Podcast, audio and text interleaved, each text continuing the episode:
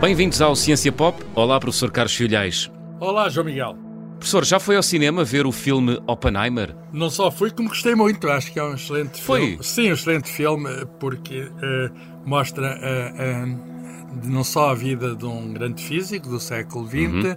mas também toda a operação que conduziu à, à produção das, das primeiras bombas atómicas. E o filme acaba por ser um documentário muito bem realizado e montado, uh, com grandes atores uh, uhum. e que, uh, enfim, transmitem, nos, nos, fazem entrar naquele tempo e, e, percebemos aquilo que foi um, um acontecimento que que enfim, de muito impacto, acabou por claro. aquelas armas. Marca o século XX, Sim, não? aquelas armas. Entramos de algum modo num, num novo tempo, o tempo podemos chamar de era nuclear, e de algum modo hoje dispomos, infelizmente, da capacidade de, de, ter armas de destruição maciça e isso foi o início dessa história e nós percebemos melhor como é que isso aconteceu e porque é que hum. aconteceu e, e, o que é que aconteceu também depois disso e, e portanto é, é, uma boa parte do século XX que ali está contada.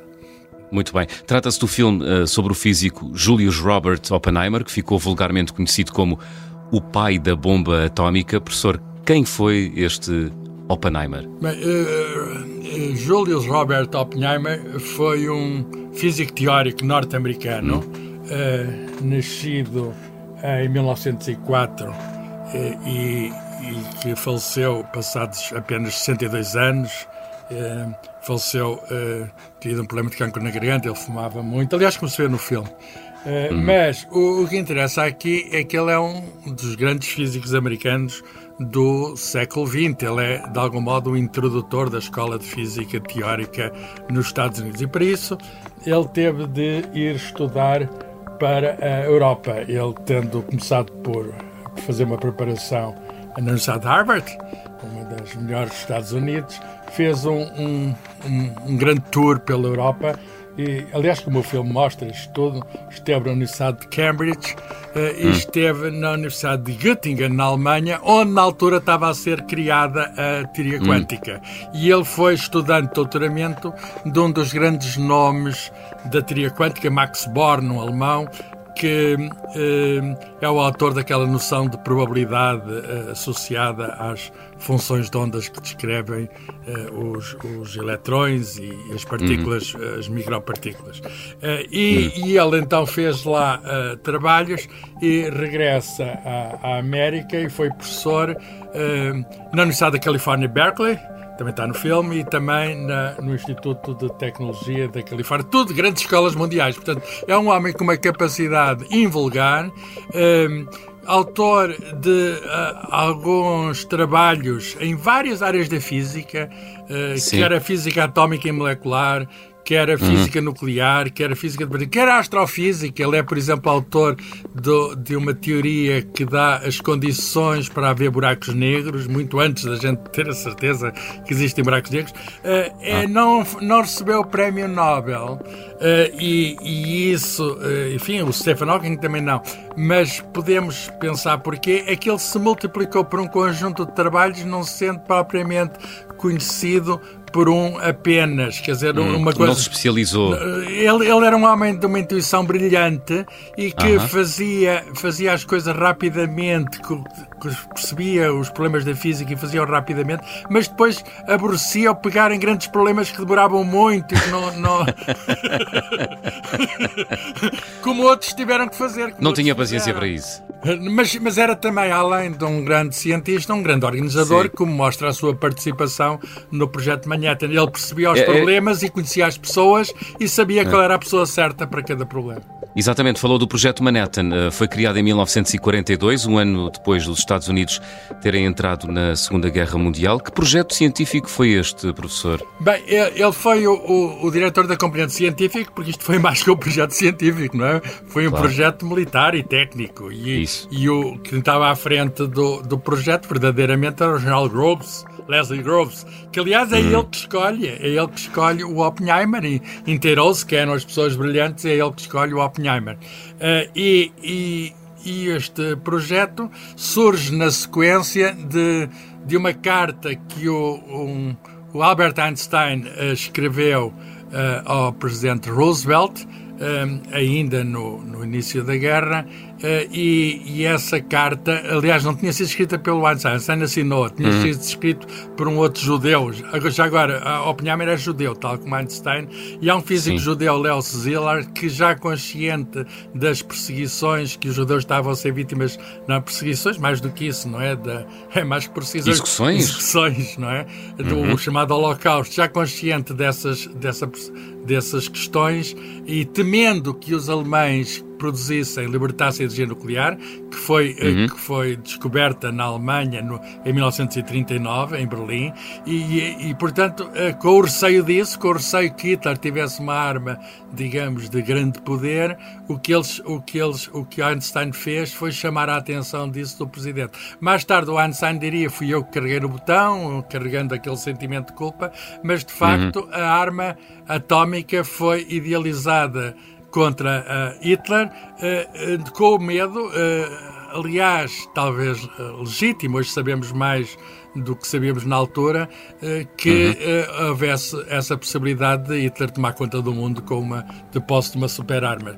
Portanto, super o que se consegue fazer no projeto Manhattan, que teve vários sítios, não apenas em Los Alamos, onde esteve o Oppenheimer, havia vários laboratórios espalhados pelos Estados Unidos, um projeto altamente secreto, é que se conseguiu ali reunir a nata dos físicos mundiais, alguns dos grandes nomes, Enrico Fermi, Niels Bohr, Richard Feynman, todos eles passaram por lá e, portanto, foi um sítio onde digamos, a, a, os, os melhores rapidamente uhum. tentaram resolver problemas e o que é facto é que a, a bomba, a primeira bomba nuclear eh, explodiu ao ponto alto do filme, no deserto do Novo México, não, não uhum. muito longe, digamos, daquela base de Los Alamos, e de facto é, é uma coisa impressionante, porque alguns não estavam. Eh, enfim, os físicos sabiam, todos esperavam que ia dar aquilo. Aquela explosão do cogumelo, eles foram os primeiros a ver e foi em solo Sim. americano.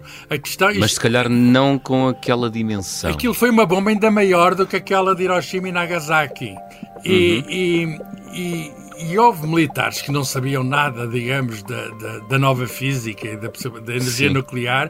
Há uma famosa frase de um, de um almirante muito condecorado até americano que escreve uh -huh. ao presidente dizendo-lhe, garante-lhe que eu sou especialista em explosivos, sou professor na Academia Militar dessa matéria e isso não vai explodir, essa geringonça não vai explodir.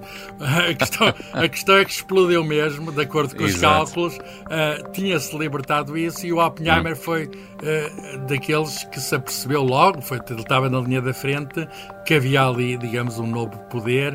Uh, ele, ele tem uma. Ele era muito dado à literatura e ele uh, lembrou-se de um de um escrito em sânscrito, um escrito sagrado dos hindus, diz eu sou a morte destruidor dos mundos, ele percebeu que havia ali uma hum. possibilidade de morte. E, e enfim, e, e, a partir daí houve muitos físicos, não foi apenas ele, que tiveram uhum. a consciência e, e, dizer agora, agora é preciso ter cuidado, agora é preciso. Por exemplo, há uma grande discussão no filme que o Edward Teller quer logo fazer uma bomba eh, de hidrogênio, uma bomba ainda mais potente, que mais tarde haveria de ser feita, mas com alguma oposição do próprio Oppenheimer. Eh, e os físicos fizeram logo movimentos eh, e fizeram claro. logo conferências eh, aliás, em favor da próprio... paz. O próprio Einstein. O próprio Einstein. Exatamente, o próprio Einstein. Aliás, já falámos disso aqui, aliás, num dos programas Ciência Pop. O Oppenheimer foi depois, professor, um, um opositor da proliferação nuclear. Aliás, por causa disso e por também ter contactado com pessoas ligadas ao Partido Comunista, este físico acabou por cair um pouco em desgraça, não foi, professor? Sim, foi em 1954, no tempo da caça às bruxas do, do senador McCarthy. Ele pertencia uma comissão, de, de, digamos, ligada à energia atómica, uh, o Oppenheimer, e além disso uhum. estava à frente do Instituto de Estudos Avançados de Princeton, onde trabalhava o Einstein. Portanto, era um indivíduo com enorme prestígio, uh, embora não tenha feito muito, muitos trabalhos científicos depois da, digamos, desta, do projeto Manhattan. Mas era uma pessoa que reconheciam grandes capacidades, não só de, não só de domínio da física, mas, mas enfim, de gestão, de, vou chamar-lhe assim como se diz hoje, recursos humanos. Pois, eu, gestão de projeto. gestão de projeto. E o que acontece? e, o, e o que acontece é que houve, houve pessoas que, que o acusaram dessas ligações ao Partido Comunista. De facto, uhum. no passado ele tinha estado em contato com, com, com pessoas com essas associações, até o próprio irmão dele, que nunca obteve, Franco Oppenheimer, também físico, nunca obteve um lugar da universidade por causa disso, ter pertencido ao Partido Comunista, a própria uh, namorada e, e, mulher, depois, uh, portanto, são, são, são eh, digamos, problemas que lhe foram levantados e ele foi uh, sujeito a um inquérito, um forte inquérito uhum. que, está, uhum. que está mostrado no filme uh, e a questão é de traição, não é? A questão é de ele saber segredos que poderia ter revelado a outros. curiosamente, hoje sabe-se que havia um espião soviético lá em Los Alamos e ele não fazia ideia nenhuma, só mais chamado Klaus Fuchs, um espião alemão pá, que depois foi para a União Soviética e, e, e terá ajudado no programa programa de, da arma atómica soviética. O que, o que é certo é que a, a, a acusação, em larga medida, era injusta porque, enfim, exagerou-se todo, montou-se ali, montou-se ali um, um julgamento, coisa, e, o que é, e ele foi, foi condenado no seguinte sentido: uh, retirarem-lhe as credenciais de segurança. Retirar as credenciais de segurança significa que sobre ele pairava uma suspeita e que ele não podia ter acesso a segredos, digamos, atómicos dos Estados Unidos. Ele que tinha uhum. preparado, digamos, a, a, digamos aquela, aquela nova arma, ele que tinha, digamos, estava, estava ligado à Comissão de Energia Atómica uh, e que era considerado por muitos, digamos, um um patriota e alguém, hum. alguém que tinha ajudado os Estados Unidos, era, passou a ser considerado alguém de quem se desconfiava e ele ficou pois. naturalmente amargurado com essa situação.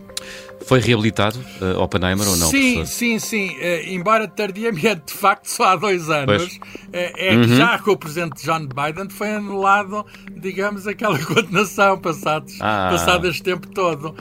e mais de, Justiça mais triunfa sempre. Mais de 60 anos. E de algum modo foi, uhum. de algum modo foi também compensado antes, no tempo do hum. presidente John Kennedy, porque o John Kennedy foi de facto assassinado e, e sucedeu-lhe o, o, o vice-presidente Lyndon Johnson.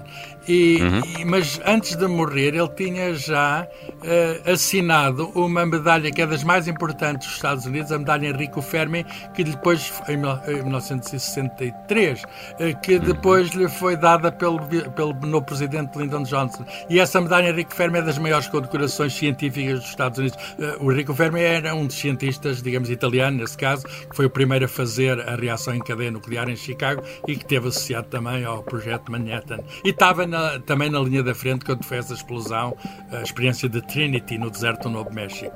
E, portanto, Muito ele foi bem. reabilitado eh, de início timidamente eh, e ele morre, digamos, em, em ele morre em 1967, eh, enfim, com alguma amargura, afastado, digamos, da, das coisas públicas, retirado lá na sua propriedade, hum. mas hum. o que é certo é que hoje, e, e, o filme já vem depois disso, ele, a sentença, aquela, aquela decisão foi, na prática, anulada anulada, mas isso é, é postumamente e, portanto. Claro. claro. Muito bem. Julius Robert Oppenheimer, ou simplesmente Oppenheimer nas salas de cinema.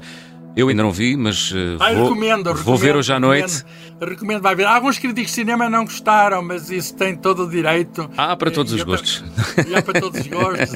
há outros que preferem ver a Barbie, mas também eu não tenho nada contra quem prefira a Barbie. Mas, mas, mas o Oppenheimer é, é um grande filme de, de, um, assim, de um grande realizador, Christopher Nolan, o mesmo do Interstellar. É verdade. Vou ver e depois envio-lhe um SMS eh, com a minha crítica cinematográfica, professor Carlos Filhais. Bom, já sabem, ouvinte. Então, Obrigado. Ouvinte.observador.pt é o e-mail para onde podem enviar sugestões, recomendações, perguntas, dúvidas. Professor Carlos Filhais, até para a semana. Até me falhou a voz. Adeus. Adeus, até para a semana.